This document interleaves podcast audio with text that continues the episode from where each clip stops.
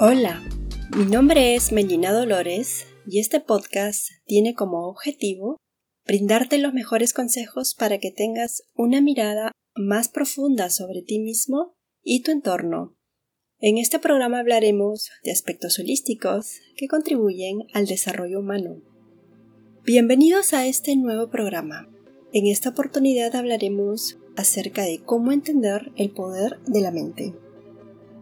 Los seres humanos tenemos mente y es importante saber cómo funciona para utilizarla y desarrollar nuestro potencial. Pero, ¿qué es la mente? ¿Cómo funciona?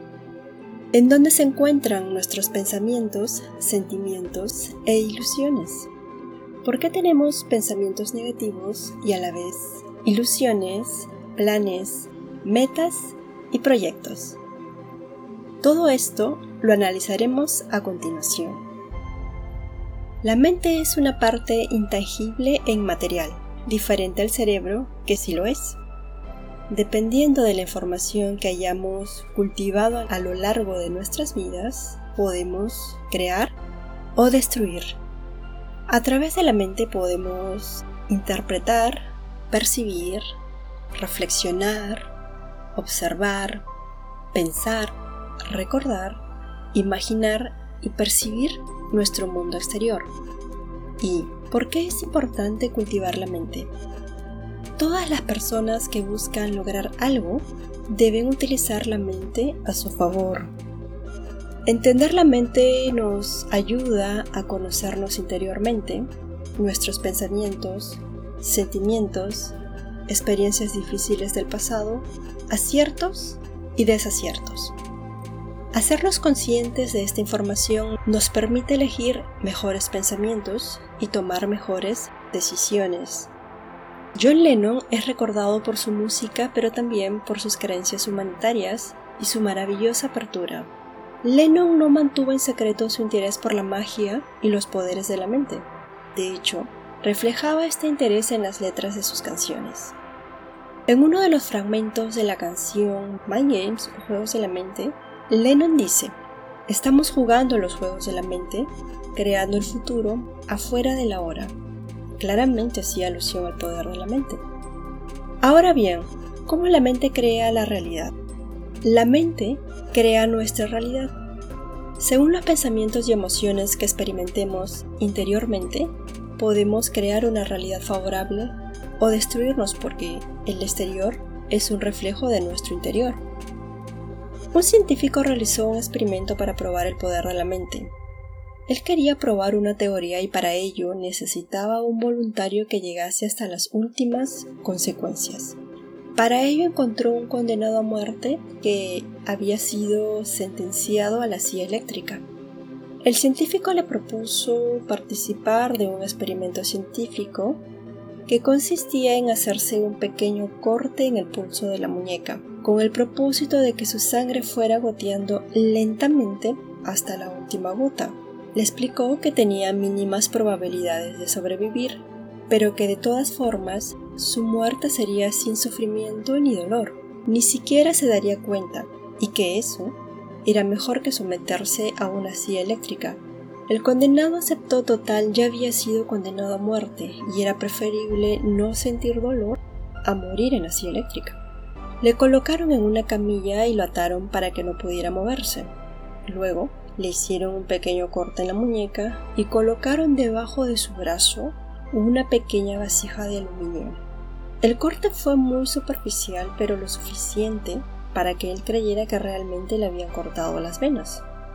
El científico ordenó que debajo de la cama colocaran un frasco de suero con una pequeña válvula que regulara el paso del líquido, en forma de gotas que caían en una vasija. El condenado podía oír el goteo y contaba gota tras gota de lo que él creía que se trataba de su sangre.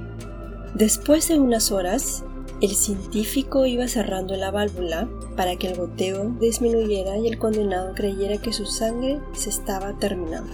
El científico observó que con el pasar de las horas, el condenado iba cambiando de semblante.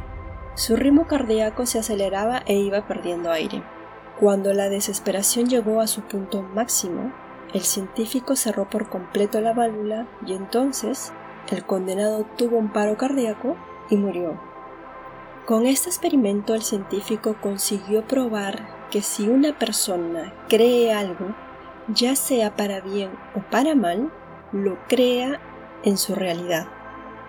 De otro lado, en una de las parábolas de la Biblia, los discípulos de Jesús le preguntaron cómo rezar y Jesús les dijo, cualquier cosa que tú pidas creyendo que ya lo has recibido, lo recibirás. Nótese que Jesús dice creer que ya lo has recibido, no que lo recibirás algún día. Esto es más que tener fe, es reclamar en el mundo interno lo que quieres.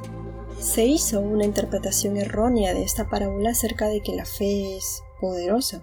La fe es esperar algún día, es futuro. Creer es darlo por hecho en el momento presente, y eso es mucha diferencia.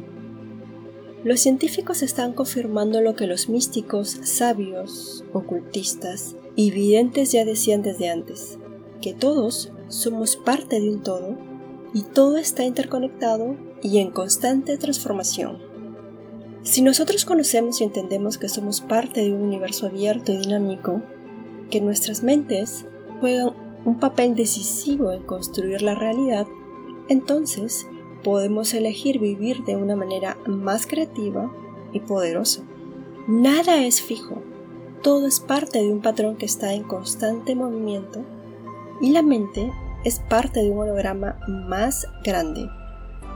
En conclusión, la mente es como un jardín el cual puede ser cultivado o desperdiciado, y tú eres su jardinero principal. Puedes cultivarlo o dejar que se desarrolle de cualquier forma, como malas hierbas, por ejemplo. Cosechamos lo que hemos sembrado, ya sea para bien o para mal. La mente crea nuestra realidad.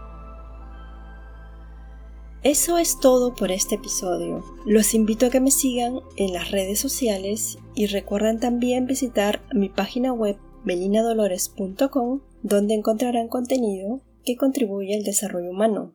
Gracias por estar aquí. Nos vemos en el siguiente podcast.